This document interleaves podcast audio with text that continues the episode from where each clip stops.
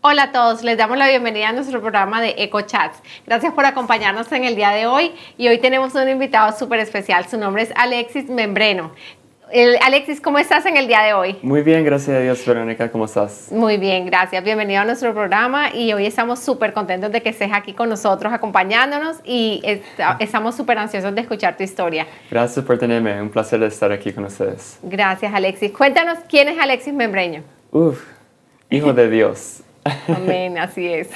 Alexis Membreño, bueno, para entrar en eso, básicamente Alexis Membreño es un muchacho que ama a Dios con todo su corazón y que tiene una pasión para adorarlo con el talento y el don que Dios me ha dado de poder tocar y cantar en la música.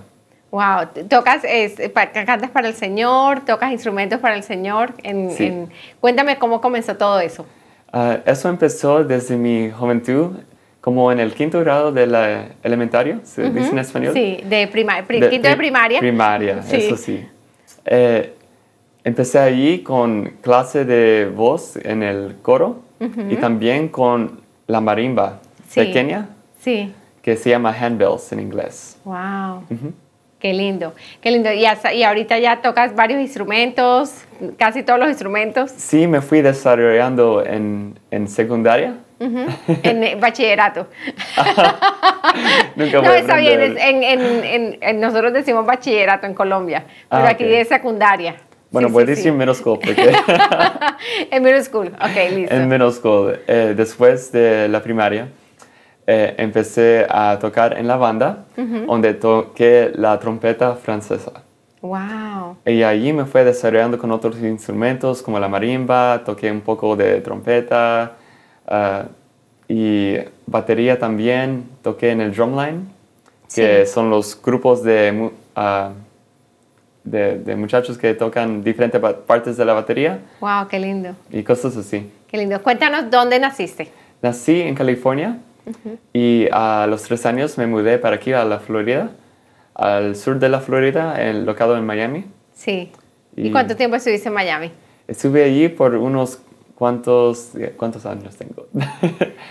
Creo que unos 12 años. 12, 12 13 años más o menos.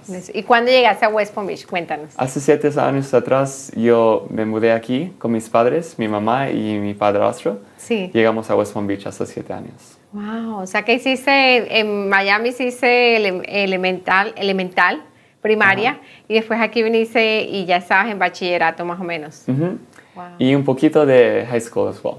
Wow, qué lindo. ¿Y has crecido en la iglesia? Eres un, lo que sé es que eres un hombre de Dios. ¿Has crecido en la iglesia? Sí. Junto con tu familia. Ajá, es correcto. toda la, toda la, toda, desde que naciste, estás, eh, tu mamá te ha llevado a la iglesia.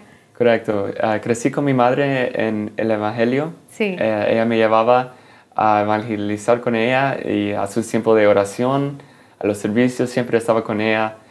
Ah, y eso fue mi entrada a la fe, estando con mi madre. ¿Recuerdas el día que recibiste al Señor Jesús? Creo que sí. Es, es difícil de poder decir cuándo entré a, recibir ¿Cuándo lo recibiste? Sí. Porque siempre como crecí con estar en la iglesia y con mi madre en la fe, se siente como nunca Sí, que siempre has estado, eso ha sido parte de ti. Sí. No ha sido un antes y un después, sino que siempre desde el comienzo has estado ahí con, con tu fe firme. Wow. No sé si eso es válido así, decirlo así, pero a un punto, a un punto. Uh, tomé la decisión para aceptar a Dios. Creo que tal vez por los 7, 8 años. Wow. Dijiste, ese es mi camino y voy a seguir a Jesús todos los días de mi vida. Sí, me enamoré de Jesús a, a una edad bien Bien temprana. Bien, eso. eso, bien temprana. Qué lindo, qué lindo, Alexis. Gracias por compartirnos todo eso. Cuéntame, entonces llegaste, de, llegaste a, mm, a West Palm Beach, estabas en el colegio. Cuéntame cómo fue tu vida ahí en el colegio, en high school. Sí, uh, terminé terminando high school por acá. Eh, gradué con mi diploma, tomé los exámenes un poco temprano y terminé con la escuela temprano para poder entrar a trabajar, para poder apoyar a mi familia. Sí. Que estábamos en tiempos difíciles uh, ya con el, las finanzas, de no tener trabajo. Sí. Pero ya cuando Dios nos mudó acá, ya Él abrió las puertas eh, para nosotros. Wow, qué lindo. Y entonces estuviste, te graduaste del colegio y comenzaste a trabajar. Sí. ¿Y cuál era tu sueño? ¿Qué querías estudiar cuando Bueno. saliste, recién saliste de la del colegio? Ah, yo quería estudiar ah, música y Sí. creo que junto con el negocio y también la tecnología. Wow. Quería atacar los tres a la misma vez. Wow, qué tremendo. ¿Pero qué tenías en mente? ¿Como tener tu grupo de, de música o tener producción o cómo era, cómo era lo que tenías como en la mente? Sí, De- más o menos algo así, porque desde niño, como yo crecí en la iglesia, yo quería siempre tener el ministerio full time. Quería siempre darle mi vida completa al Señor y servirlo ah, todos los días de mi vida. Entonces quería entrar en el ministerio y quería hacerlo a través de la música. Wow, Porque qué lindo. Ah, desde niño me, siempre me encantaba a cantar y adorar junto a mi madre, Mm. que siempre tenía las alabanzas y coritos Sí. ah, que siempre tocaba. Qué lindo. Y tu mamá está, tu mamá em, siempre estuvo, me imagino que en el ministerio de la oración. Sí. Y, y tu mamá también eh, toca instrumentos o canta. Ah, no, mi ¿O no? madre dio- dio primero la llamó a la danza. Wow. Entonces ella empezó con la danza y um, Dios le, le empezó a levantar en la oración ah, y ahora mi mamá intercede por otros Qué lindo. y ah, así Dios la usa en mi madre. Wow, qué lindo, qué lindo.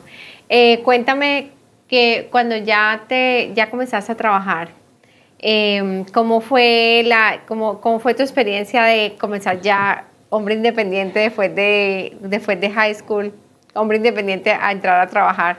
Uf, ya, ya la responsabilidad, ¿cómo fue eso? Todo me cayó encima.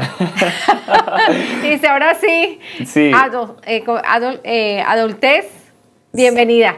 Sí, adultez ya vino. Sí. Empecé a trabajar inmediatamente.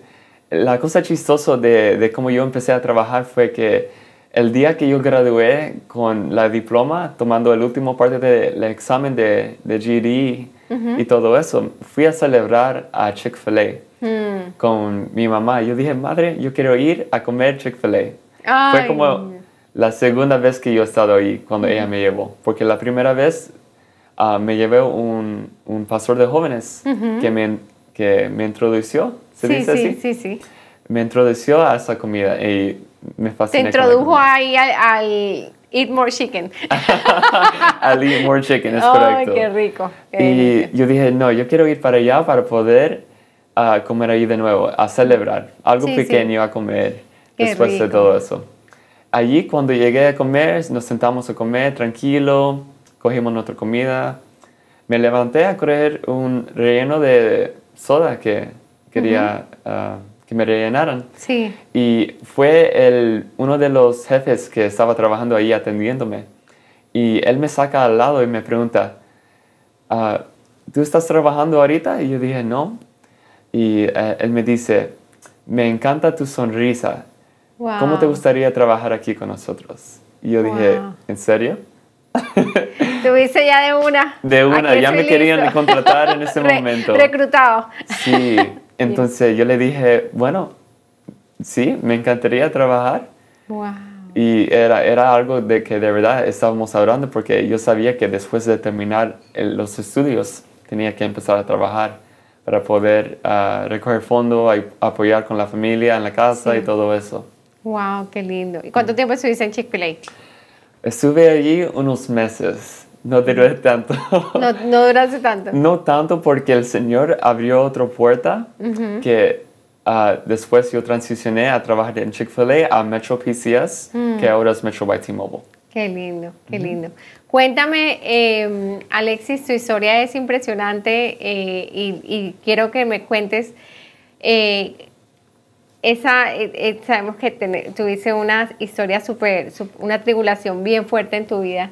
Y cué- cuéntame cómo, cómo fue esa tribulación, eh, o esa tribulación que tú pasaste, cómo, cómo, mejor dicho, cuéntanos desde el principio cómo fue toda esa, esa historia de, de, de struggle, de, de enfermedad en tu vida. Sí, claro. Eh, empezó desde mi juventud, bueno, desde mi niñez con mi madre. Ah, desde, el- desde estar adentro de mi madre, al nacer, antes de nacer, ah, mi corazón paré- paró Wow. y me tuvieron que sacar ah, con el vacuum, me, bueno, me sacaron. Cuando estaba tu mamá dando a luz. Sí, con- ah, sí antes sí, de dar luz. Sí, antes de dar a luz. Wow. Y me tuvieron que sacar y me, me revivieron como algunas veces, creo que como dos, tres veces me revivieron. Wow. Sí, porque mi corazón paró, me revivieron, estuve allí unas semanas y empezó con eso. A las siete semanas eh, me dieron un open heart surgery, que me operaron de corazón abierto y tengo la marca todavía del scar Wow. de esa operación y gracias a Dios um, habían como un liqueo en mi corazón como de un por ciento. Creo que todavía Sí. sigue así de un por ciento, Sí. um, pero gracias a Dios hasta este día en hoy no me afecta nada. No te puedo, afecta nada. puedo vivir mi vida como si fuera normal. Qué, qué, qué bendición. Wow. Entonces ahí comenzaste a crecer y ya en la parte de la salud, ya se- eso se normalizó y se volvió algo parte de tu, de tu vida. Sí, se normalizó después de la operación. Ah, después de esto yo tuve otras operaciones como ah, doble hernia y otras operaciones también, también batallando con salud de asma y varias cosas así. Hasta que llegamos a un punto hace recientemente, a los 17 años, un mes de- antes de mi cumpleaños de 18 años, Sí. me diagnosticaron con leucemia. Cuéntanos cómo fue ese diagnóstico, cómo, cómo tú supiste que, que tenías leucemia. Eh, fue unas dos semanas en, en febrero que yo estaba sintiendo unos síntomas que no fueron algo normales en mi cuerpo. ¿Qué, Sí, síntomas, ¿Qué síntomas tenías? Me sentí con falta de hambre, me sentí con dolor en mi cuerpo, eh, me sentí, how do you say, fatigue? fatiga, con Con fatiga, me sí. sentí con fatiga. Eh, cuando lavaba mis dientes, mis Las, las encías, las se, encías se te sangraban Ujú. Wow. por las faltas de las plaquetas Wow. que se me estaban bajando. También cuando yo peinaba mi pelo, se me dolía mi dolía cabeza, como se, se sintió como algo like sharp Mm. cuando me peinaba. Y de repente un viernes pasó que yo me sentía tan mal que no quería ir al trabajo. Sí. Y le dije a mi madre, madre, no me siento bien. Y ella me preguntó, ¿quieres que te lleve a la emergencia? Y ella me dio inmediatamente a la emergencia. Me hicieron prueba de sangre, me chequearon y ahí es cuando me diagnosticaron con el ah, desorden de la sangre, que fue leucemia. Leucemia. ¿Qué, qué, ¿Cómo recibiste esa noticia ese día? Bueno, me, me probaron la sangre y normalmente en la sangre los glóbulos blancos están entre medio de 15, perdón, 5.000 a 15.000 Ujú. de una persona normal. Y las mías estaban elevadas a, la- a 71.000. Wow. Y ahí mismo me diagnosticaron con ese cáncer. Wow. ¿Qué pasó después? ¿Qué pasó después de ese día? Uf, ese fue un shock en ese momento, pensando, wow, ok, esto está pasando de verdad. Y mi madre estaba bien triste porque estaba conmigo ahí, ella se empezó a llorar, se estaba, ah, empezó como a levantar su voz en desesperación, que no sabía qué hacer, que como no lo podía creer. Y eso fue algo bien duro para ella en ese momento. Al contrario, para mí, yo me empecé a reír porque como yo crecí en la iglesia y crecí en la fe, ah, yo inmediatamente reaccioné para entender que si Dios está permitiendo que yo pasara por esto, que Él me va a sacar Y Esa él- fue tu actitud automática. automáticamente. Fue que Dios me tiene que sanar y Él no me va a dejar aquí. Porque si yo creo, yo, yo siempre creo en, en la palabra, como dice en Romano 8, 28, que todo obra para la bien, Amén. por todo lo que creen en Jesús, que lo aman. Sí. Y Eso fue lo que yo me Esa fue amaré. la palabra que ese día te Me amaré. aferraste. Sí, me aferré en Esa, esa palabra, palabra. vino así como hizo ese día rema en tu corazón y, y floreció ese día, mejor dicho, en tu, en tu Fuertemente. corazón. Qué lindo. Floreció eso y, y junto con la palabra que siempre ah, yo oro y oro todos los días, la paz que sobrepasa todo entendimiento. Entendimiento. Que aunque que yo no entienda lo que está pasando y miro todo lo que está pasando a este alrededor, que yo puedo tener la paz en Jesucristo, que Él está ahí por mí. Amén, amén, así es. ¿Cómo comenzó, cuando, cuánto tiempo duró el tratamiento de, tu, de, de lo que tenías? Ah, el tratamiento duró más o menos, digamos, creo, en total como 3 a 4 años. Tres a cuatro años.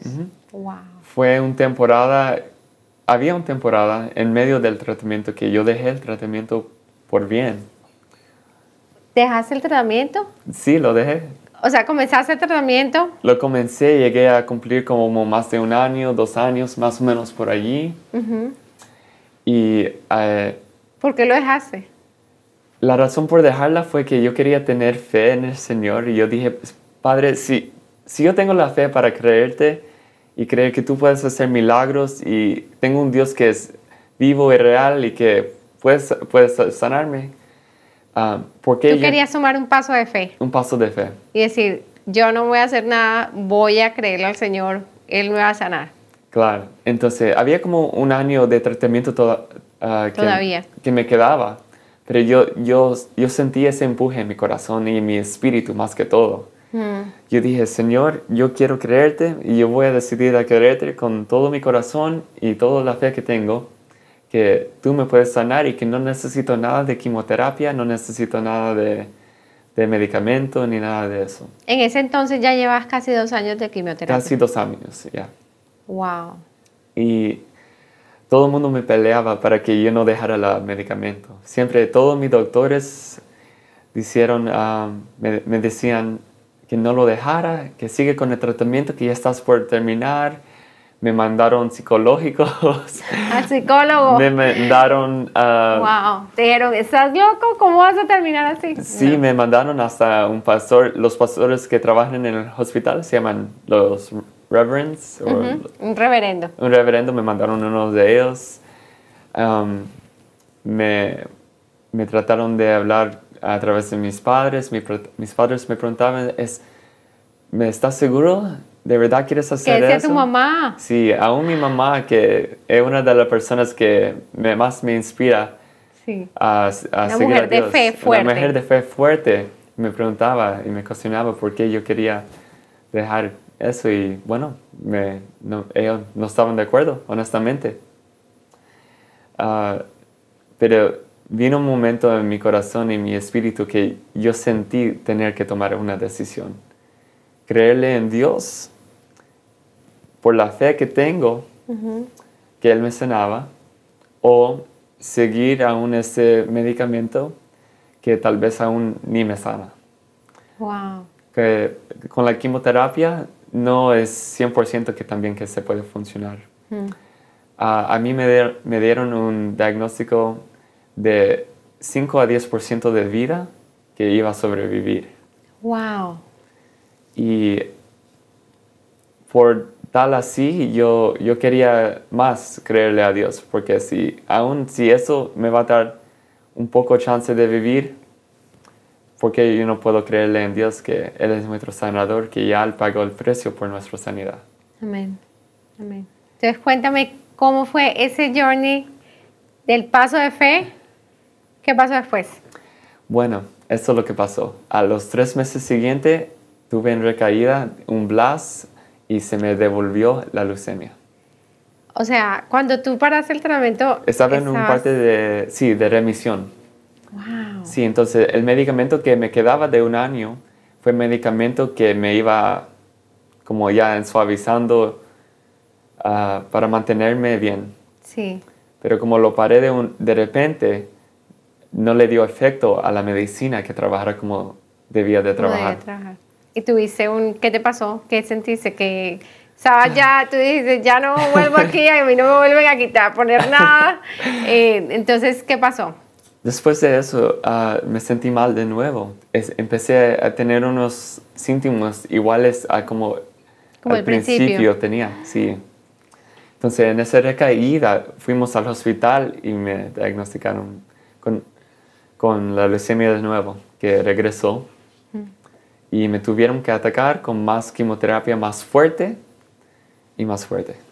Fue más agresiva. ¿Por cuánto tiempo? Ahí duró otros dos años más o menos.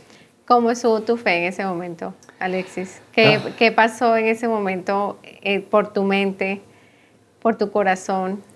En mi mente y mi corazón ah, yo quería que Dios me sanara. Yo tenía la fe que Dios me podía sanar. No era que no, no era nada que faltaba la fe para poder creerle a Dios. Pero creo que Dios quiso usar eso para su plan. Y al final de eso yo entiendo por qué Él permitió que yo creyera lo que creí en ese momento de dejar la quimioterapia. Mm, Si no fuera por yo dejar la quimioterapia en ese momento como lo hice, yo no hubiera tenido un cambio, tenido un cambio de plan de médico.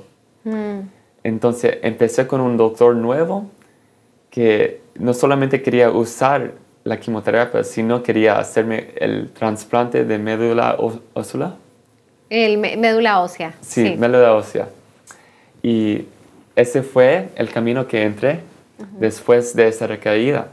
Entonces empezaron un tratamiento más fuerte, medicamentos fuertes, que eso me ponía bien débil. Me daba tanta dolores de cuerpo ah, que hasta nadie me podía tocar, que si me tocaban así un poquito, me dolía el cuerpo bastante Wow. una reacción que la quimioterapia me dio. Me dio mucha náusea, estaba vomitando todos los días. Wow. Estaba con dolor de cabeza, sin dormir, que me mantenían despierto todo el tiempo. Ah, me, pusieron Mediports, que eh, son Como, Para- el, como para inyectar la quimioterapia por para acá. inyectar la quimioterapia y también sacar sangre y darme medicamento, todo por el mismo canal ahí de esa vena. Wow. y esa se conectó a la vena grande o mayor Sí. y por ahí fue el tratamiento. Empezaron con, con poner un pick line aquí de este lado, uno acá, lo sacaron de acá, acá y después de nuevo una más acá. Tuve tres pick lines y tuve tres eh, Mediports. Wow. Entonces me hicieron cirugía aquí. Después, cuando paré el tratamiento, me lo sacaron. Me lo tuvieron que poner de nuevo. Poner de nuevo. Y cuando me lo pusieron de nuevo, ah, se quebró adentro de mí el, el aparato, el Mediport. Y tuvieron que sacarlo Abrir y, otra vez. y después Exacto. abrir otra vez en el otro lado, que fue la tercera. Wow. Y así también me hacían muchos LPs, ah, bo- biopsies, biopsias. Sí, biopsias. Me hicieron bastantes de esos cada otra semana más o menos, cada mes. Me dormían y chequeaban mi médula. Wow. Y con eso siguieron chequeándome, dándome más quimioterapia fuerte para seguir matando todas esas ah, células de cáncer. Mm. ¿Cómo fue el, tra- el trasplante de, de médula? ¿Cómo fue Bueno, ese?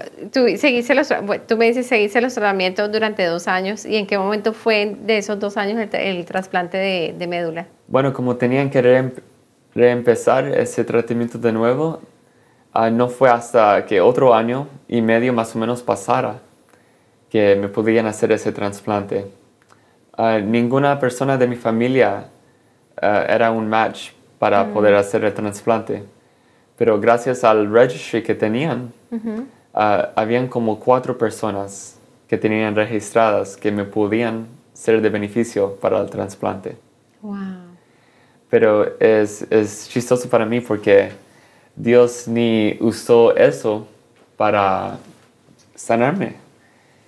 Porque yo no tuve que usar ninguno de los donadores de, trans- de, de médula ósea. Entonces, ¿cómo fue? Entonces, ellos tenían un programa, un research, de otros métodos para poder hacer el trasplante y uno de ellos fue usar el umbilical cord blood. Tú sabes la sangre cuando una madre da luz. Da luz, sí. Ah, esa sangre que usan, que, que conecta a, los bebés. sí. Usaron esa sangre para transfuirlo en mi cuerpo para que esa nueva sangre tomara cargo en mi cuerpo. O sea, que tiene sangre nueva, o sea, era todo nuevo. Sí. La sangre ah, del bebé fueron dos bebés.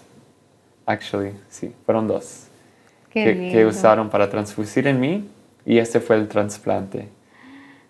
Wow, y así mi médula pudo recuperar y coger esa nueva sangre y usarlo para crear las células blancas.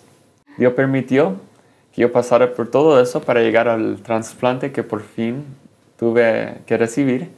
Antes del trasplante también me añadieron radiación al cuerpo completo, que también se me puso oscuro mi cuerpo, me puse más moreno. y yo vi unas fotos que yo dije, ¿será que esa foto está eh, se te, se te, puso toda la piel Toda la piel así. Por la radiación. Por la radiación y la quimioterapia junto. Wow. Me puso así la, la, la medicamento. Estuve bien en mal estado, súper mal. ¿Cuánto tiempo estuviste con, con, ese que se te oscureció el cuerpo? Honestamente, no, ni sé porque yo me, vivía, yo me veía todos los días y yo ni me di cuenta que mi, mi piel se oscureció así. Wow. Ni me di cuenta. No fue hasta que recientemente que me recuperé y me sané del cáncer, gracias a Dios, que yo miré esta foto y yo dije, ¿qué pasó acá? Y no, me sorprendió, de verdad, honestamente, de ver esa foto.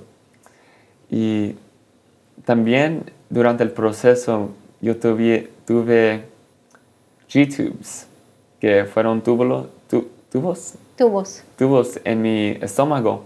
Tuve como cinco. ¿Y eso para qué es? Fue para yo poder recibir medicamento. Porque mm. yo no puedo tomar pastillas y por lo no poder tomar pastillas... Uh, Todo te lo inyectaban. Me lo inyectaban por el tubo al estómago directamente. Porque no todo, todas las pastillas podían ser líquidos, si no me lo había tomado. O también si fueran líquidos, también eran grandes cantidades. Sí, sí. Y ya yo tenía náusea y eso no iba a ser... O sea que la solución fue que te inyectaban directamente al estómago. no pasaba por acá, sino que directo al estómago. Directamente al estómago. Cuéntame, en todo ese tiempo, ¿cómo fue? O sea, estamos hablando de lo físico. Ajá. ¿Qué pasó espiritualmente en todo ese tiempo? Que, que, o sea, me imagino que había como un carro, como una montaña rusa de emociones. ¿Cómo fue, cómo fue ese tiempo? ¿Cómo fue eh, tu, tiempo con el Señor en, en todo ese, en, en, ese tiempo? Ese tiempo solo me empujó a acercarme más a Dios, más que nunca, porque yo solo podía depender en Él. Yo tuve que dejar mi trabajo, tuve, mi madre tuvo que dejar su trabajo para poder cuidarme ella se hizo mi caregiver, mm. privada básicamente. Eh, también ah, tratando de estar lo más positivo durante mi proceso completamente. Porque yo sabía si yo le si yo le hubiera dado oportunidad a la negatividad entrar, mm. ah, yo no iba a sobrevivir a través de eso. Sí. Tenía que mantener mi cabeza Ah, levantada, enfocado en Jesús. Amén. Y mantenerme en la oración, en la adoración. Y a través de la adoración fue más que todo que me mantenió fuerte mm. durante este proceso, porque fue, fue bien fuerte el proceso. Cuéntame, ¿qué es para ti la adoración? La adoración para mí es, es poder expresarle a Dios ah, a través de cantar o tocar o de danzar o de cualquier arte y dar ese don o talento al Señor y enseñarle a Dios que tú le amas. Amén. Con eso. Y no solamente a través de las artes, sino de tener una vida en obediencia, para mí es adoración. Adoración, una vida en obediencia, amén. Gracias. ¿Hay algún momento en que tú, como que tu fe haya así bajado, bajado, o que ya los dolores ya como que haya reclamado, Señor, pero ¿por qué? O algo así. ¿Recuerdas algún momento así? Sí, habían unos momentos donde me estaba pegando tan fuerte um, la medicina que me cambiaba las emociones. Mm. La medicina puede cambiar las, emociones de, de, los estados de los pacientes. Y había momentos fuertes y también maltrato de, tuve maltrato de algunos hospitales.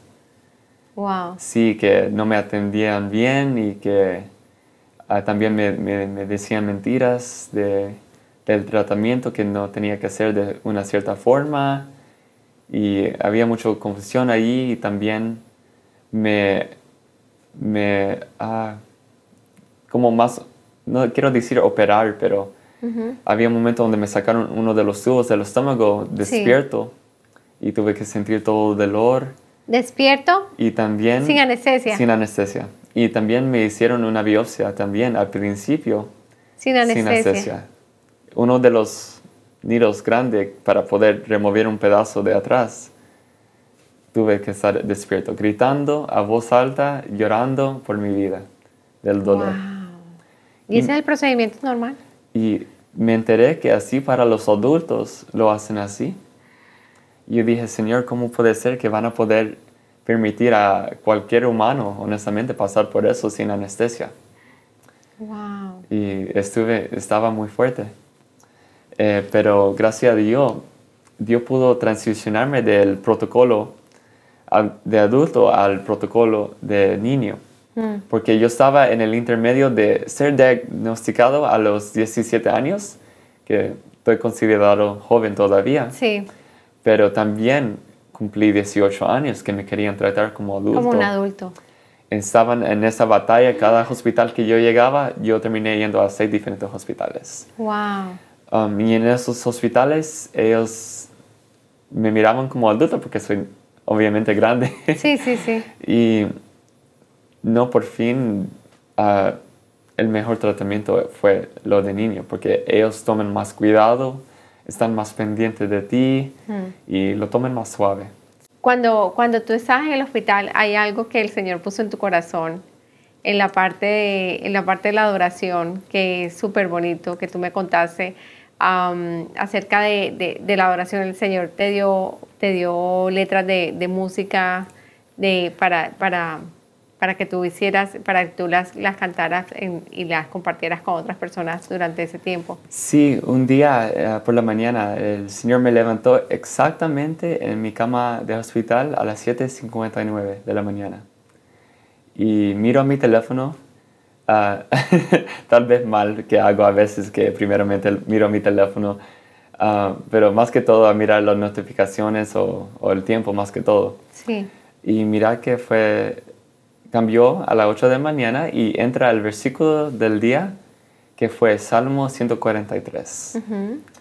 Y en ese amanecer me puse a entrar en ese capítulo, a leer todo el capítulo por completo y no solo el versículo del día, y meditar en la palabra de Dios. Y al meditar en la palabra, el Señor me empezó a inspirar con letra por ser un, un salmo que, que, yo podía sacar canción de esto. Wow. Y el Señor me empezó a dar la letra y me dio la melodía y en mi pianito de teléfono. ¿En el piano del teléfono? en el piano del teléfono. Saqué la aplicación de música de mi teléfono y de aquí están la acorde y compuse la música ahí. Wow. Y ahí el Espíritu Santo me inspiró a escribir la canción que tengo hoy que se llama Teach Me Your Will, Psalm 143. Wow, qué lindo, qué lindo. ¿Y estás haciendo canción por canción o es un álbum eh, que, estás haciendo? Que, ¿Cómo el Señor te lo puso en el corazón? Bueno, ah, por estar en el hospital, yo no tuve de manera para poder grabarlo ni hacer nada de eso. Sí. Pero ya después de la sanidad llegó un momento donde Dios me dio la oportunidad y abrió la puerta para poder grabar la canción. Qué lindo. Y Ah, por ahorita solamente es una canción.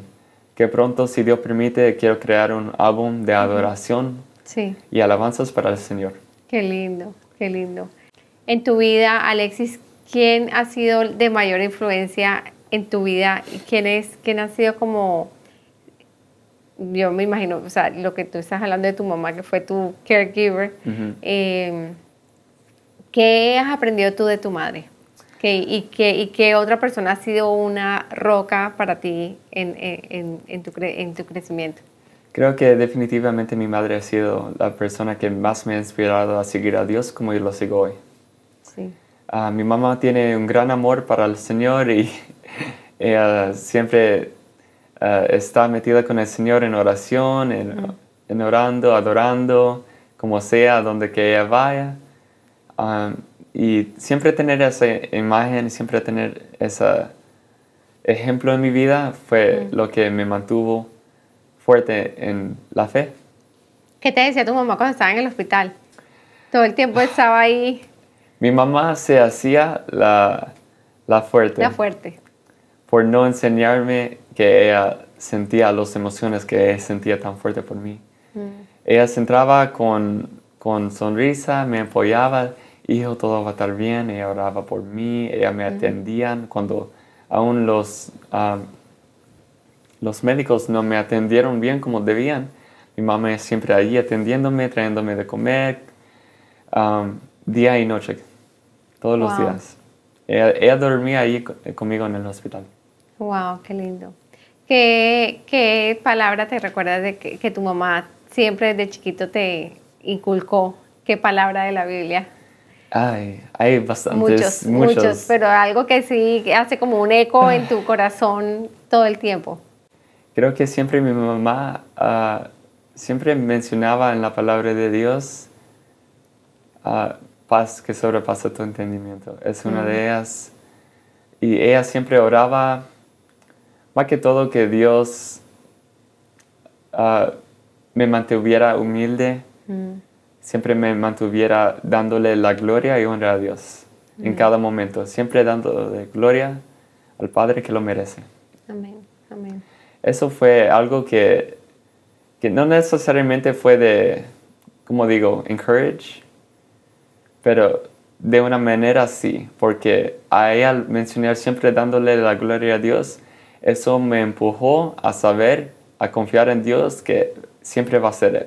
Así es. Que Él va a trabajar, Él va a cumplir lo que su palabra dice que va a cumplir en sus promesas y en la sanidad que ya fue dada. Alexis, si esa pregunta es súper, súper, siempre me hace pensar a mí mucho. Si tú murieras en el día de hoy, te dijeran, Alexis, hoy es tu último día?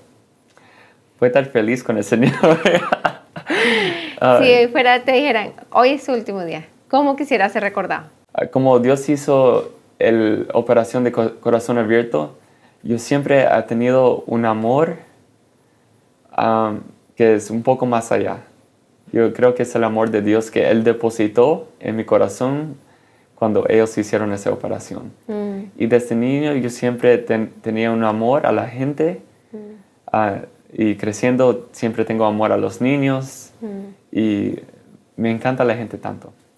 Qué lindo. Y por recordarme a mí, yo ahorita mismo estoy por crecer mi ministerio que lo llamo con amor. Wow. Se llama Con Amor. Con Amor. Con Amor. Yo vi en la foto de la donde dice Con Amor. En la donde dice. sí, divino. Eh, eso yo lo taqueo con casi todo lo que yo hago, porque mm. la palabra nos lleva en eh, primero de Corintios, Corintios 16, 14, dice que hagas todo con amor, todo en amor. En amor. Y do everything in love. That was, that was, that was what God put in my heart. Fue lo que Dios puso en mi corazón. Qué lindo. Entonces, yo, di, yo siempre regreso a los Corintios en otras partes donde dice que podemos hacer todas estas cosas, pero si no tenemos amor, ¿de qué nos sirve? Sí, no sirve de nada. Como símbolo que retumba. Como símbolo de que retumba. It's like a resounding gong, como decimos en inglés. en inglés. ¿Cómo se dice en inglés? Resounding gong. Resounding, wow. Es fuerte, fuerte, fuerte. Entonces, eso fue, ah, eso es algo que si me, tenían, si me tienen que recordar, más que todo que a mí me importa que se recuerden de Jesús, al Dios que yo sirvo. Pero si se tienen que recordar de mí, es por el amor que hay en mí que viene de Dios para poder amar a nuestro prójimo Amén. como nosotros amamos a nuestro Dios. Qué lindo, qué lindo. Muchas gracias. Alexis, ¿qué, qué tú le dirías ahorita a una persona que está pasando? Hay muchas personas en ese momento pasando por Sí. cáncer. Eh, es impresionante cómo uno, yo todos los días recibo una noticia de que alguien tiene cáncer aquí, allá, en, en diferentes lugares. Es impresionante que uno dice, wow, ahorita es como la enfermedad de, es la enfermedad Sí, de, de todos, de, todos, muchos. De muchos. ¿Qué le dirías a una persona ahorita que está en esa, en esa lucha que dice, no, esas quimioterapias me están acabando, ya yo no quiero más, que, que no me hagan nada? O, que, o sea, ¿cómo, ¿qué tú le dirías a una persona que está luchando en ese momento con eso que tú luchaste, que dijiste, que el Señor lo puso en tu corazón porque lo hiciste por obediencia y, y dijiste, no voy a hacerme quimioterapias? Hay algunas diferentes partes que podemos ver esto. Creo que la primera parte es, de verdad, usted, cualquier persona que está pasando por un problema de salud, sigue manteniéndose firme en la fe, en la palabra de Dios, um, en tu relación con el Señor. Um, le diría que le orara al Espíritu Santo por gui- guianza y dirección. Porque cada situación, cada enfermedad que estás batallando o algo, lo que estás, proceso que estás pasando, creo que Dios lo puede trabajar de diferentes formas. Amén. Y en cada vida Él, no- Él- Él nos lleva a buscar su presencia y eso fue lo que me mantuvo.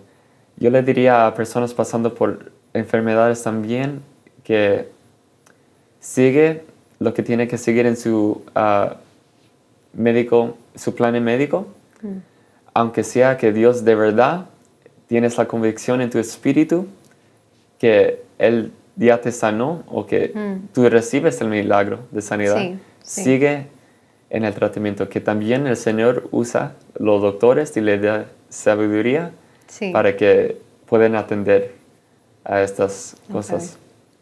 Y ahorita en ese momento, ¿cómo, cómo después de que tú estás ya eh, re- re- en remisión, En remisión. en Ajá. remisión, ya cómo te, tú me estás diciendo que tienes que regresar cada mes Ujú. a revisarte, cada mes y hasta cuándo es eso? ¿Sigues, Ellos sigues? están diciendo por el resto de mi vida tengo que hacer check-ups y follow-ups porque por lo que dicen ellos puede regresar aún así Ujú, a cualquier momento. Sí, Que ellos no dan una, una guarantee sí, que, que nos quedemos así sano. Pero por la fe que tengo en el Señor, que Él es mi sanador, yo siempre le voy a creer al 100% de mi sanidad. Amén. Y aquí sigo con cabeza y eh, levantada, enfocado en el Señor, que yo estoy sano. amén. Eso fue algo que yo nunca, nunca, o- creo que puedo añadir a eso, es que en el proceso de la quimioterapia, en la enfermedad y todo, yo nunca recibí esa enfermedad por ser mío.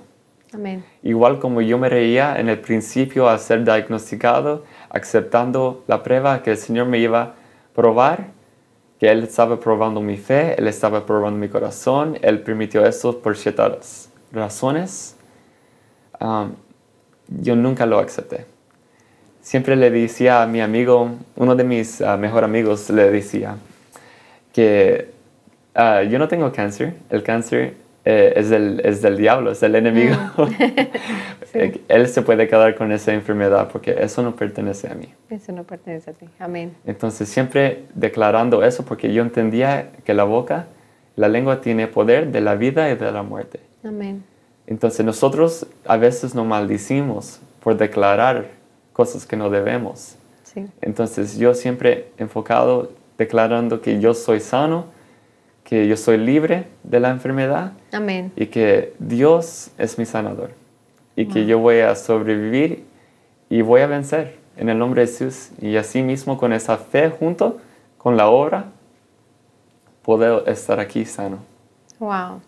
¿Qué le dirías tú a una persona que, que quiere esa paz que tú tienes? Esa paz que sobrepasa todo entendimiento.